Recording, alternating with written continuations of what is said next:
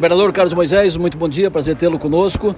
Uh, o senhor já está preparando a sua ida para Gamboa depois, do, depois de, de, fim de ano, passar a faixa? E o que, que o senhor projeta politicamente para frente? 2024 está nos seus planos? 2026?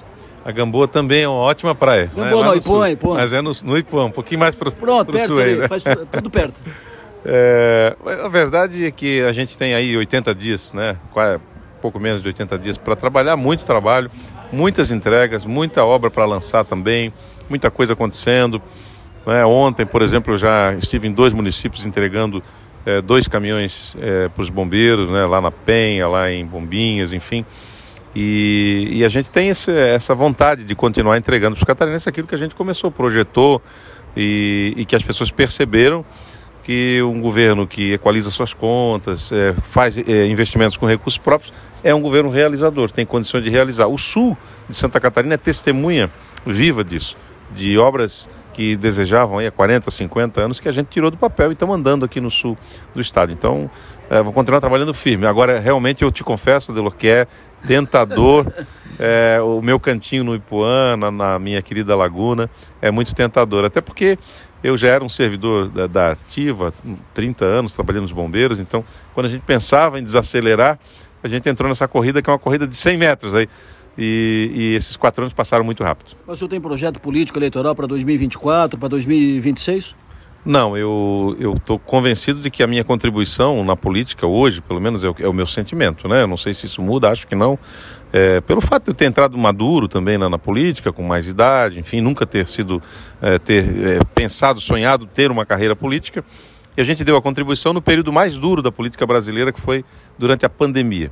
E a gente fez bonito. Nós temos hoje em Santa Catarina o melhor resultado do Brasil, e dito por organismos independentes, como o IPE, como o Centro de Liderança Pública lá em São Paulo, que avalia por indicadores os nossos resultados, os nossos números, dizendo o melhor case do enfrentamento da pandemia está em Santa Catarina, melhor inclusive do que países da OCDE, países da, da Europa e que tem, tivemos a menor letalidade do Brasil com o menor desemprego do Brasil. Esses números auto-explicam. Mas nós fomos além nesses quatro anos, além de mostrar que a gente podia enfrentar a pandemia acreditando na ciência, fazendo o que tinha que ser feito, nós também entregamos mais.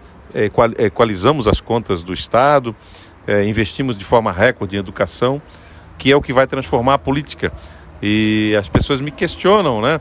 Poxa, mas veja, é, o que, que acontece quando é, o governo faz, é um governo realizador e de repente isso não se converte ou em aprovação ou, ou em intenção de votos, etc.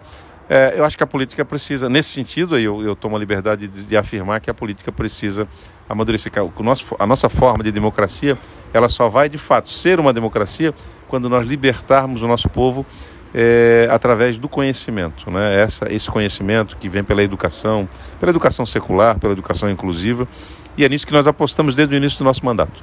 Magis Tobassoni. Governador, que avaliação o senhor faz do resultado desta eleição? É exatamente nisso que eu falava agora, né? Então, é, eu acredito que a gente teve uma, uma nova onda, a mesma onda que me trouxe para o cenário político, é, sendo um desconhecido, as pessoas votaram num desconhecido, tiveram sorte de votar numa pessoa que fez é, um governo transparente, íntegro, né? É, a onda voltou e trouxe outras pessoas para esse cenário. Tem muitos catarinenses que votaram em pessoas que eles não conhecem nessa eleição. Isso é um fato. Né? A gente brinca né, que poderia pegar qualquer pessoa, colocar um número nela que poderia ter sucesso na eleição. E a gente questiona, muitos acham que determinados deputados eleitos no Brasil, que são de Santa Catarina, não são do nosso estado. Quando a gente começa a questionar, você sabe que você elegeu fulano? Não, mas ele não é daqui. É daqui sim. E então a gente percebeu que a onda veio, que as pessoas votaram num número e que era uma aposta que inclusive todos os comentaristas políticos faziam, e vocês talvez vão ter que me dar a mão a palmatória, que a gente dizia o seguinte, era unânime, e eu, eu repeti esse mantra também.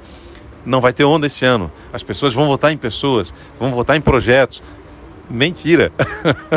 Votou-se num número, né? O povo votou. Então, assim, nesse sentido, eu faço uma avaliação. Dessa vez votou em dois números. É, eu faço, eu faço avaliação negativa da campanha, no sentido de que a participação política efetiva é conhecer projetos, conhecer as pessoas e saber se quem você está elegendo representa você na integridade, naquilo que, que aquela pessoa fez na vida dela, se efetivamente ela tem os seus princípios. Né?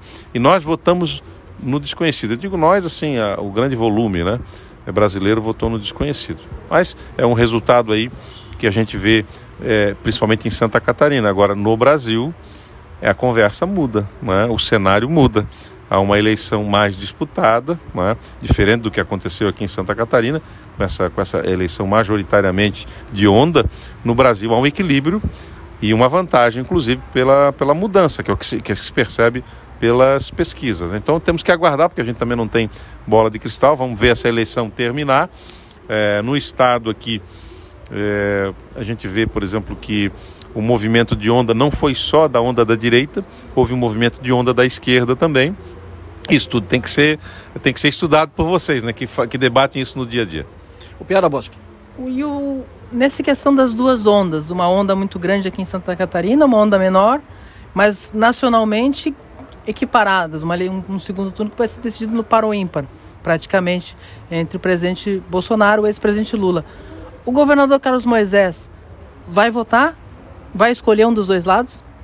Eu vou votar, claro que em votando ter, é, farei a minha escolha, só que eu não pretendo influenciar catarinenses nem brasileiros né, pela minha escolha. Então vou respeitar a escolha de todos, e, mas vou exercer sim o direito do voto. Quero estar lá no Colégio São José no dia 30 de outubro. Eu e a Kézia pegamos uma hora e meia de fila nessa, nessa eleição. E ela, ela pegou duas horas, eu, eu não foi tanto tempo assim mas fiquei esperando a Kézia. Eu vou e, inclusive até para estimular que as pessoas participem efetivamente. Também da mesma forma, eu, eu vou votar, obviamente, né, para os dois cargos, né, tanto para majoritária nacional, para presidente, quanto para governador, mas me dou o direito de é, não é, externar quem me representa. Só queria fazer mais uma, é, já que o senhor não respondeu as duas que eu fiz. uh, o senhor teve vários momentos durante essa trajetória política, partidária, digamos assim, que teve a opção de escolher um caminho mais tradicional e optou por fazer do seu jeito, como cantava o Frank Sinatra. O, o senhor se arrepende de ter feito do seu jeito? Absolutamente. Todas as decisões que nós tomamos foi decisão, decisões desde a gestão que nós fazemos, por exemplo, da pandemia, né? Enquanto muitos urravam, criticavam as decisões de prefeitos e governadores para cuidar do povo brasileiro, nós fizemos, acreditamos na ciência, e isso não é exatamente do meu jeito, é do jeito que deveria ser feito. Por isso eu não acredito é, em quem fala mais alto, eu não sigo esse tipo de recomendação. E da mesma maneira, todos diziam: para você ter sucesso na eleição, você vai ter que fazer tal movimento. Eu disse: não, encontrem outro candidato. Eu vou fazer o movimento que eu acredito, eu vou é, me fazer representar por pessoas pelas quais eu acredito nos seus atos. Então eu não precisava fazer nenhum movimento político para pegar onda de quem quer que seja. E mesmo que isso me custasse uma não reeleição. E efetivamente eu saio coerente, tranquilo, né, sereno do resultado e com a certeza de que a minha missão foi cumprida, bem cumprida e que eu tenho hoje eu ando nas cidades, nos municípios e as pessoas é, às vezes vem me cumprimentar, alguns em pranto, né? E eu consolo as pessoas. Eu digo, olha, a vida segue. É, isso é política, né? A vida não se resume a um cargo eletivo. E o que a gente plantou, que bom que você está triste, né? Com o resultado significa que você apoia o nosso trabalho, que gostou do nosso trabalho. Então é um. E a história vai sendo recontada, né? Eu acredito que a gente não enxerga o todo é como um tecelão, né, que vai tecendo por baixo ali, você não enxerga o desenho, só quando você vira o tapete que você vai entender o que é que o que está acontecendo. Eu também acho que a, trajetória de cada um de nós, a, na, na esfera das suas contribuições, também o tempo é que vai revelar as decisões corretas, o caminho que foi adotado, se é o mais certo, e principalmente a coerência. Eu não me trairia, não é? É, deixando a minha coerência de lado. Tudo que a gente fez, a gente fez acreditando muito. Desde acreditar na vacina, acreditar na ciência, acreditar é, nas medidas para cuidar da vida das pessoas e também nas medidas de saneamento do nosso Estado, combate à corrupção, tudo isso. Então, eu não preciso me agregar a ninguém. E eu, eu tinha um desafio comigo, sabe, o Piara? Agora, respondendo bem a tua pergunta, falou que eu não respondi as duas primeiras. É, eu tinha um desafio para mim mesmo. Eu dizia assim, gente Vamos ver como é que as pessoas vão escolher. Eu vou dar uma oportunidade para a política selecionar um candidato que eles acreditem no resultado. Né? na, na resposta, naquilo que foi construído, na integridade, na transparência, nos resultados e nos investimentos naquilo que todo mundo promete, mas nunca fez. Investir em educação, investir de maneira recorde, ter as contas aprovadas no Tribunal de Contas do Estado de forma inédita, sem ressalvas na história de Santa Catarina. Eu digo, agora nós vamos ver se as pessoas realmente acompanham a política e sabem o que o seu candidato está fazendo na máquina pública. E eu descobri que ninguém sabe o que a gente faz no governo e que, e que obra também não dá voto. e aliás, eu estava brincando aqui, eh, brincando com um e com outro, assim, alguém chegou perguntando para a gente, e aí, o que é que faltou? Né? E alguém disse, voto, né? para a gente continuar nessa jornada. Mas é exatamente isso. Como é que a gente vai? Qual é a solução agora para enriquecer a democracia? É não tem outro caminho senão a educação. A educação vai nos tornar mais políticos. Todos nós precisamos ser mais políticos para ter um resultado decente na urna. Última maga. Com base em tudo isso, então, governador, está em paz com a tua, com a tua trajetória e com as tuas escolhas? Muito sereno, eu e a Késia, né, a minha família, até porque essa jornada é uma jornada muito intensa, né? muito cansativa, enfim. E no dia da eleição, no dia que houve a apuração, Minutos antes de, do resultado final, eu já reunia né, meus secretários, aqueles que acompanharam comigo, de forma muito serena, falei: olha, gente, é, vamos avançar. Aqueles que forem convidados, mesmo antes do resultado sair, a gente já sabe que a gente está fora do páreo, mas que aqueles que, do governo que puderem contribuir com o novo governo, independente de ser o governador A ou o governador B, contribuam, porque eu tenho certeza que você, o Estado vai estar em boas mãos, nas mãos dos meus secretários. Então, se alguém quiser aproveitar vocês ou quiser uma continuidade, pelo menos periódica, continuem contribuindo, porque para nós não é o quanto pior, melhor. Santa Catarina vai continuar crescendo, vai continuar dando os bons frutos, vai continuar sendo o estado mais seguro do Brasil e mais feliz do Brasil. Então é isso que a gente está trabalhando, né? Para até o dia 31 de dezembro a gente deixar um grande legado, uma grande herança. Eu, eu hoje, na, na, nas minhas andanças, eu disse em alguns lugares que eu fui: é, quem planta tâmaras não colhe tâmaras, né? Elas demoram mais de 100 anos para frutificar. Mas todos nós comemos tâmaras eventualmente. E até as pessoas que plantam tâmaras também comem tâmaras. Então, o que a gente plantou aqui de investimento na educação, na infraestrutura, na segurança, vai reverberar para as futuras gerações. E é isso que a gente está convencido. E, e, quatro anos passou muito rápido, né?